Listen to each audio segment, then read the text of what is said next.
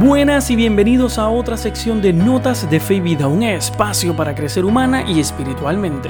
Les doy la bienvenida a otra semana más, un episodio nuevo, otro jueves más. Muchas gracias a todas aquellas personas que semana tras semana me siguen, me escuchan, me comparten, están ahí conmigo porque realmente nos hace falta. Y gracias a ustedes porque a mí me hace falta y me encanta preparar este podcast para ustedes. Así que les pido que se queden conmigo, les agradezco por todo, pero quédate Quédate conmigo porque el episodio de hoy va a estar muy bueno. Tengo, varias noticias para ustedes para compartir que están saliendo específicamente desde el Vaticano y tengo una reflexión muy bonita eh, basándome y dejándome llevar por la audiencia general que el Papa tuvo ayer miércoles, que empezó un ciclo nuevo de reflexiones específicamente sobre los problemas que la pandemia ha puesto en evidencia y como él llama las enfermedades sociales. Así que compártelo, sígueme en las redes sociales, déjale saber a todo el mundo que estamos a punto de comenzar, que, sintonicen, que me busquen en su aplicación favorita porque Notas de Fe y Vida acaba de comenzar. Iniciamos esta primera parte hablando de las noticias que están saliendo desde el Vaticano y en la iglesia en general. Ha fallecido a los 92 años de edad en la ciudad de Batatais, en Brasil, el misionero claretiano español Pedro Casaldalia el obispo de los olvidados y los pobres. El padre Ronaldo es de la misma comunidad del obispo y lo acompañó hasta su último aliento. Y dijo las siguientes palabras en una entrevista. Murió sonriendo, tranquilo, sereno y con paz. Un hombre unido a Dios que con su muerte da testimonio de la paz de corazón, de la paz en comunión con Dios. Pedro Casaldáliga nació en Balsaneri, en España, en 1928. Muy pronto sintió la vocación sacerdotal y en 1945, a, los 17 años, se unió a la Orden de los Claretianos. El 31 de mayo de 1952 fue ordenado sacerdote en Barcelona. Llegó a la Amazonia brasileña en 1968, específicamente a Sao Félix do Araguaia, un municipio de Mato Grosso. Al llegar se encontró una región abandonada 150.000 kilómetros cuadrados de selva y ríos habitados por indígenas, campesinos pobres y peones. Su lucha por estos pueblos y por su derecho a la vida le valió amenazas desde muy pronto de parte de los latifundistas, que son aquellas personas que tienen cultivos en donde siembran eh, diferentes cosechas y ganadería, y también de parte de los propios gobiernos. Por eso nunca volvió a España. Temía dejar su pueblo y que las autoridades brasileñas no lo dejasen regresar. De hecho, en los años 70, cuando ya era obispo, el gobierno intentó expulsarlo del país varias veces y el, Papa Pablo VI eh, salió en su defensa en aquellos procesos y lo impidió. Y dijo las siguientes palabras el pontífice en aquel momento en una entrevista. Quien toca a Pedro, toca a Pablo, refiriéndose a ellos. Casaldálila nunca claudicó jamás en su denuncia profética desde la enseñanza del Evangelio. Y por eso Ronaldo dijo las siguientes palabras. Pedro ha entregado su vida desde un amor muy grande por el Padre, por la Santísima Trinidad, por la Virgen y, por una con una dedicación especial a todo el pueblo de Dios. Fue revolucionario, eh, por algunas de sus opiniones y formas pastorales fue llamado el Vaticano en el 1988, pero superadas esas incomprensiones, Casaldaglia se reafirmó en su fidelidad al pontificado y continuó su labor en Brasil.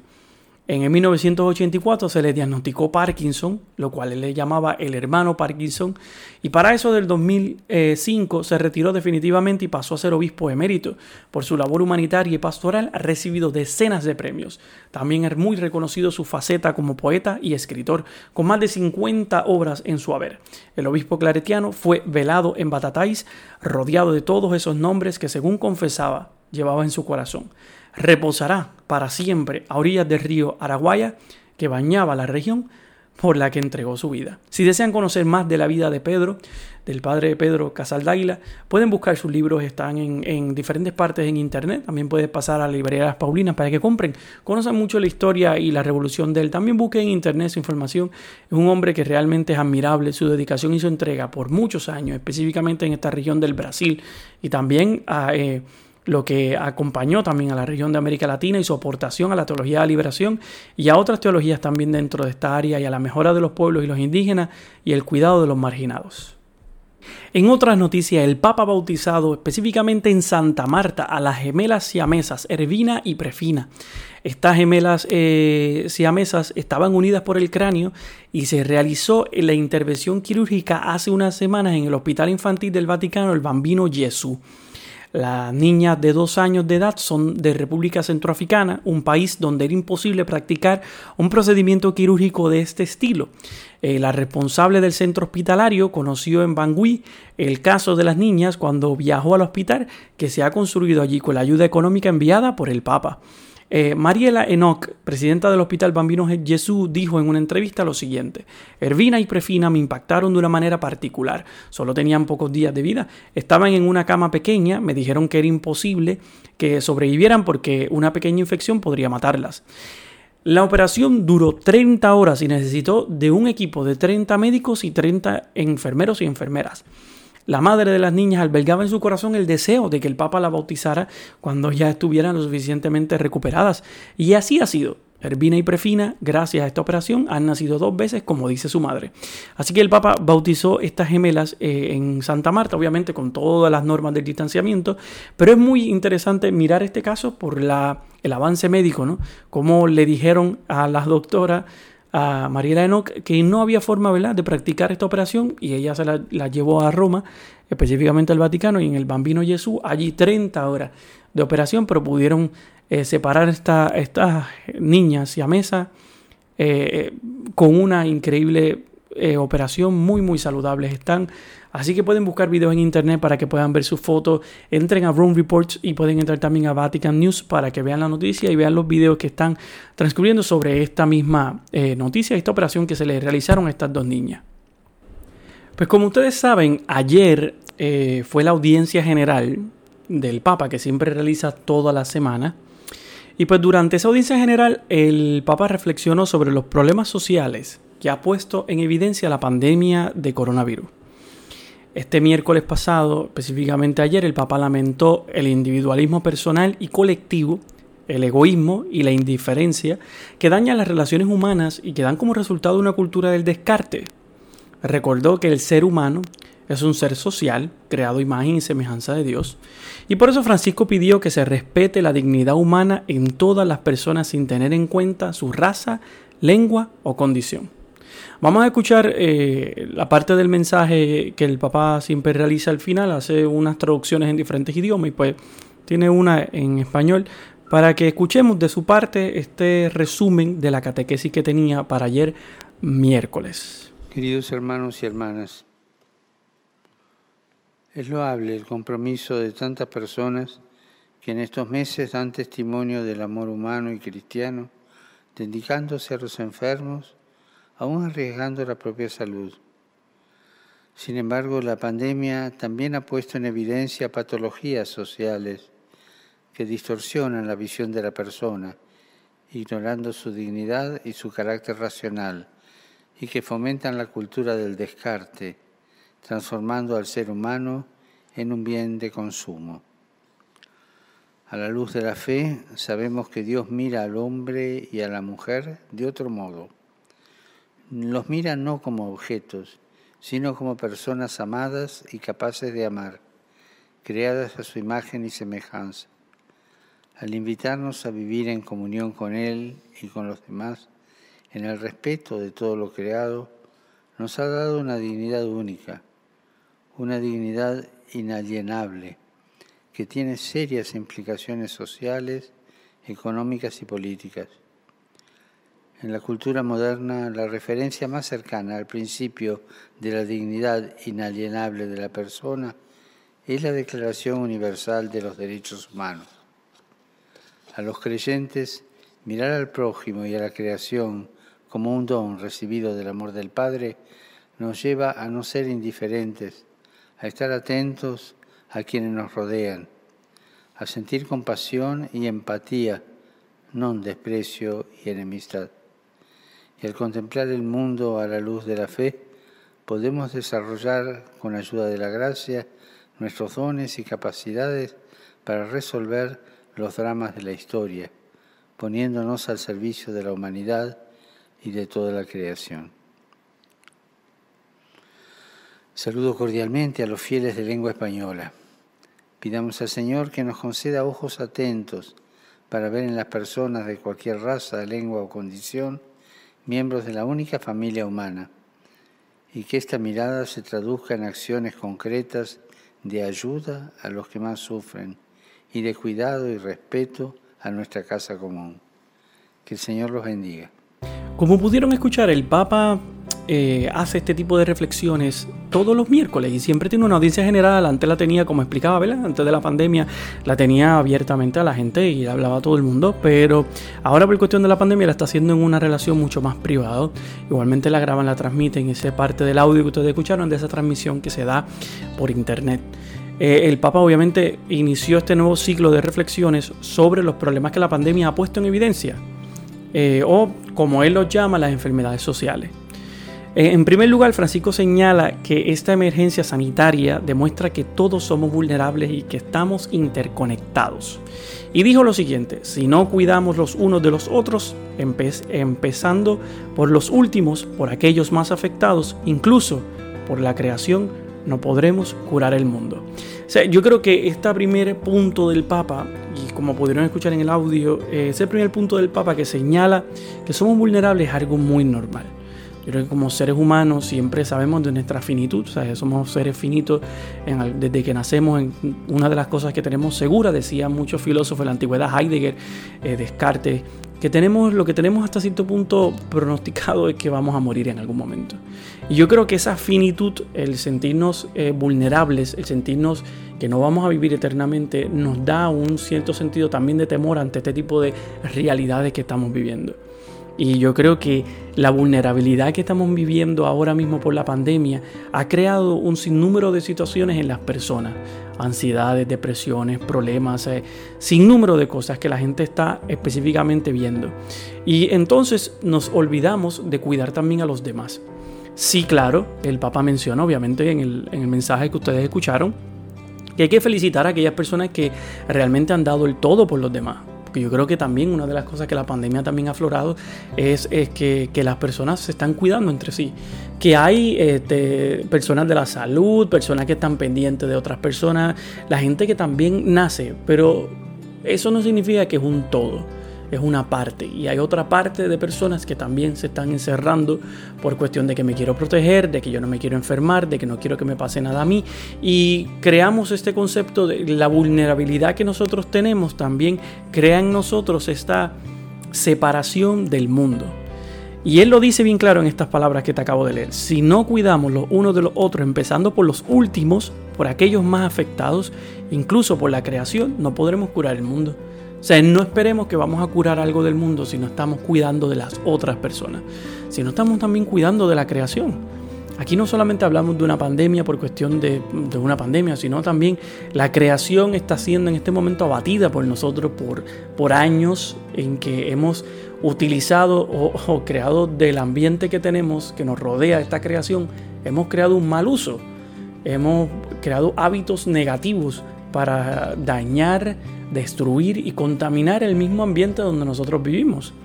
Y yo creo que es importante que también reflexionemos en eso. Como él reflexiona ante esta realidad, mira, sí, todos somos vulnerables, pero estamos interconectados.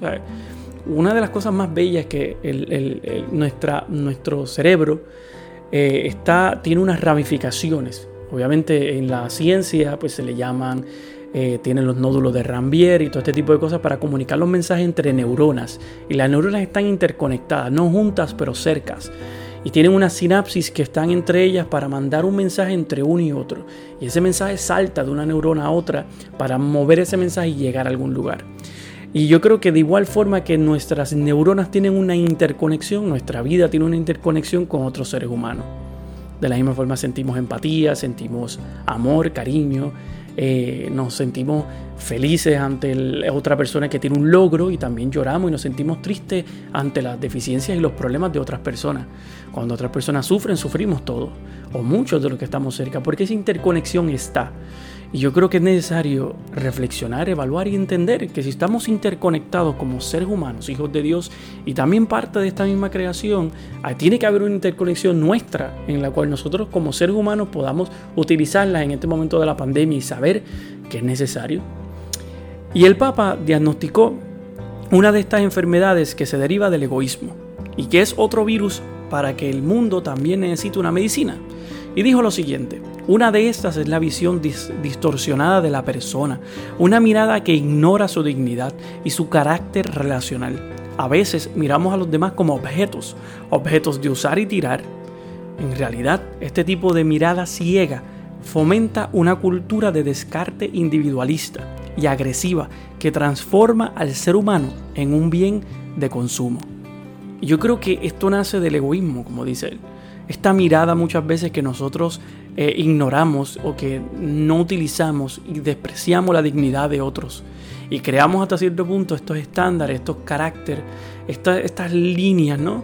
Para definir a alguien, poner a alguien, ubicar a alguien como pasa en muchos lugares y como ahora estamos viendo en Estados Unidos con todo este movimiento de Black Lives Matter y todo, creamos hasta cierto punto barreras y límites para comunicarnos con otros seres humanos, porque si no eres de mi misma raza, si no eres de mi misma religión, si no eres de la procedencia donde yo vengo, no voy a confiar en ti, no creo en ti, no te, no te conozco. O si no eres del mismo partido político, como vimos aquí en Puerto Rico esta pasadas primarias. Si no eres de mi partido político, te detesto, no, no, no me caes bien.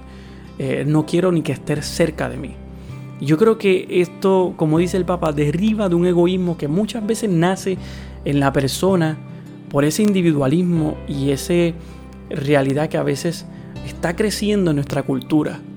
Sí, la tecnología es buena, nos ayuda a conectarnos con otra persona, pero también muchos aspectos de la tecnología crean un individualismo, una lejanía, cortan a veces unos ciertos sentidos y emociones, ¿Por qué? Porque no hay una reacción propia de la persona.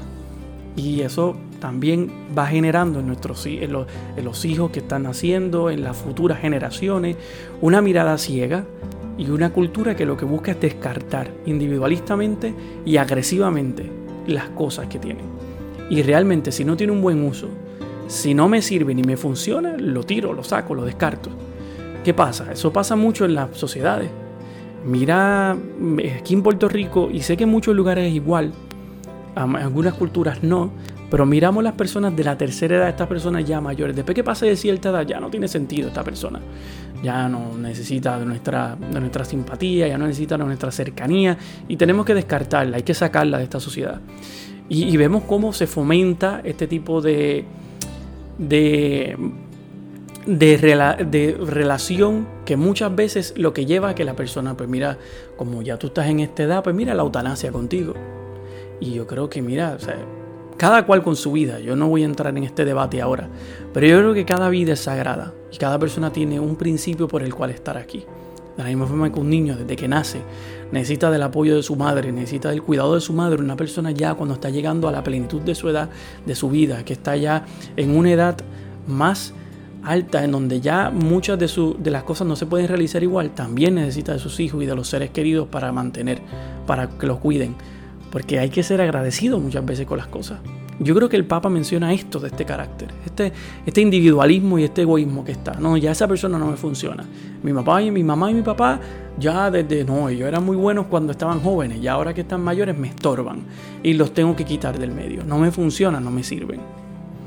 Por eso Francisco recuerda que a la luz de la fe hemos de mirar a los demás con los ojos de Dios, sabiendo que cada hombre y cada mujer están dotados de una dignidad única en armonía con la creación.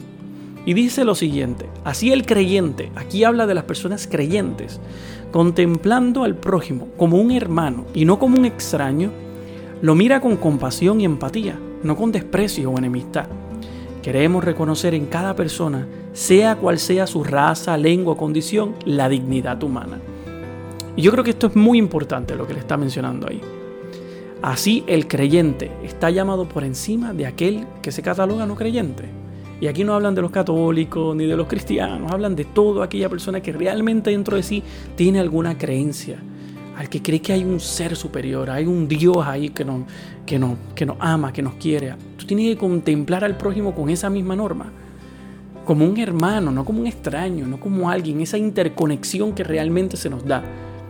Si en la iglesia todos los creyentes que van a una iglesia, van a un templo, se reúnen porque quieren unificar su fe en una conexión única para acercarse a Dios en la Eucaristía, en la misa, en su culto, en, en la reunión que tengan. De la misma forma, en este mundo estamos interconectados para unirnos como seres humanos. Y yo creo que eso es importante en esta vida. No podemos mirar a las personas con desprecio. No podemos mirarlos como extraños, como personas que, que no tienen nada que ver conmigo. No podemos dejar de mirar a la gente con compasión. O sea, con empatía. No podemos buscar mirar a la gente con desprecio, con enemistad. Sí hay personas que te pueden hacer daño, sí hay personas que te pueden haber lastimado, pero eso no quita. Eso no quita que puede, podamos amar a una persona, buscar entender a una persona y ayudarle. Yo creo que eso es muy importante. Lo que el Papa quiere enfatizar esto en tu forma, en, en su mensaje, y lo está diciendo sin importar, sea cual sea su raza, lengua o condición, las personas tienen una dignidad humana.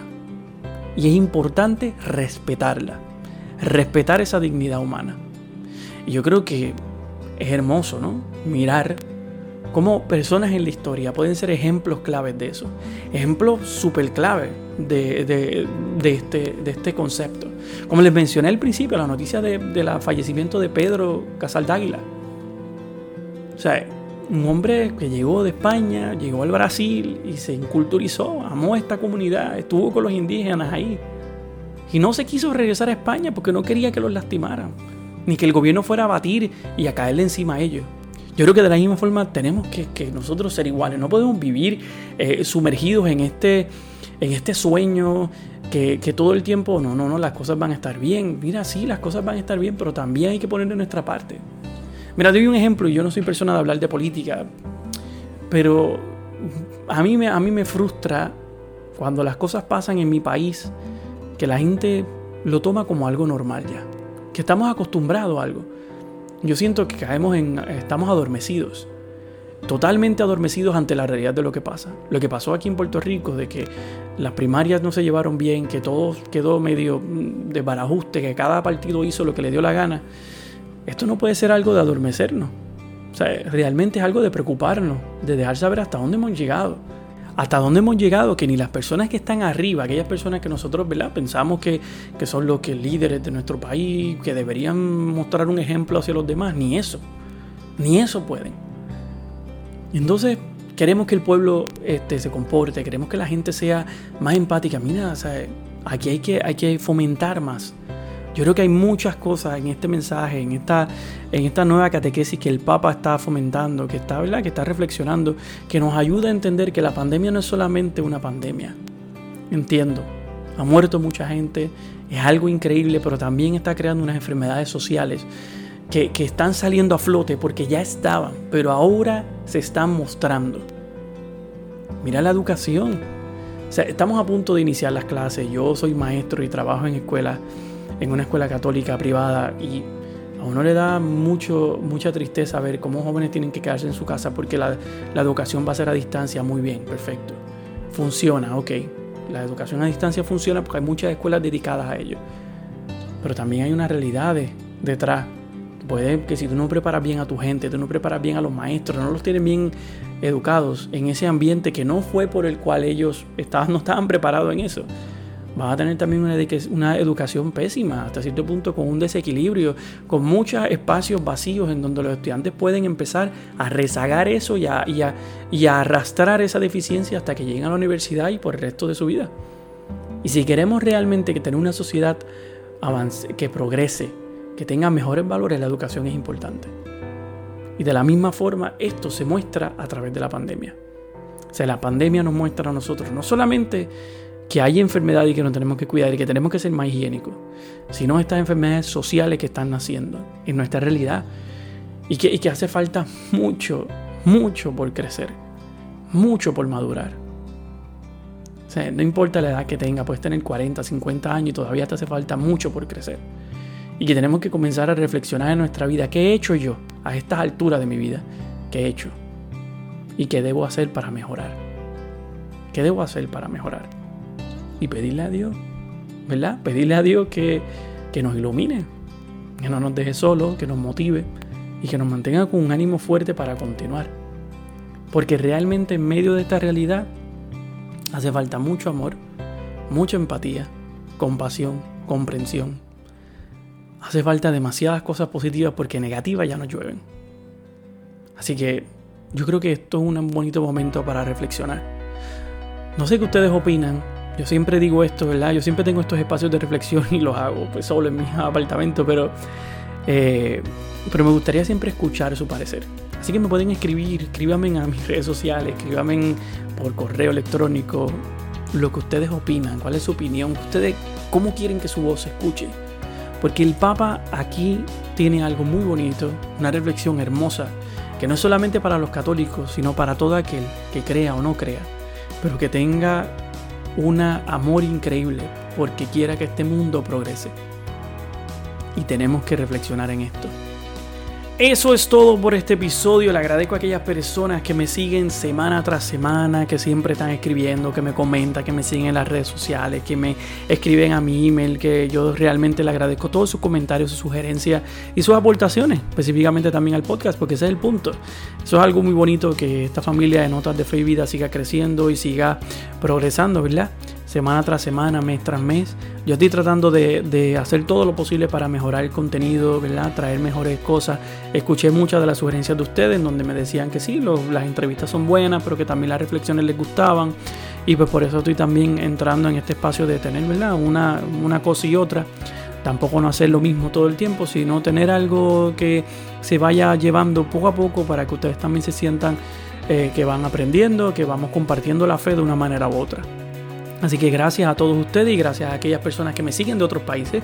Así que si usted está en otro país que no sea ni Puerto Rico ni Estados Unidos, y también los de Puerto Rico y Estados Unidos lo pueden hacer, por favor escríbanme para conocerle su historia, para algún momento, ¿verdad? Incluirle si los puedo incluir en el programa y para agradecerles, porque realmente yo le agradezco a todas aquellas personas que yo no esperaba que de América Latina me escucharan, que de Europa me escucharan, porque esto fue algo pequeñito que yo hice pues porque conozco gente en Puerto Rico y tengo otras amistades en Estados Unidos y pues por tal vez tener un tipo de, de, formación eh, teológica, ¿verdad? Y de conocer un poco este ambiente y de crecer en nuestra fe, pensando en eso y pues mira, se ha abarcado y está creciendo y yo me siento muy feliz. Así que gracias a todos ustedes y les prometo que ya esta próxima semana, ya este domingo voy a tener otra cápsula de notas de fe en la historia. Han pasado dos, dos domingos que no les he puesto nada y yo sé que a mucha gente le gusta porque me escribe, no, me gusta esa cápsula, pero no he tenido a veces el tiempo para prepararlo, crea o no, es la cápsula que más tiempo me toma es porque esta de los jueves sí me toma tiempo preparar la reflexión y todo y buscar las noticias, pero la de los domingos es trabajoso porque tú tienes que buscar que realmente esté en la historia, que, sea cierto, que el Vaticano lo reafirme y que esté bien, porque yo tampoco voy a decir algo que no esté correcto, ¿no? Pero nada, ya este domingo les tengo una, una, cápsula nueva, así que gracias a todos ustedes. Y recuerden seguirme en mis redes sociales como Saúl Marrero Rivera en Facebook e Instagram y como Saúl Marrero Rey 6, en, perdón, Saúl Marrero 6 en Twitter. Eh, también me puede escribir a mi correo electrónico saulmarrero59 at. Eh, gracias a todos y sigan compartiendo este podcast semana tras semana. Y recuerden siempre en su caminar llevar notas de fe y vida. Se cuidan. Hasta la próxima.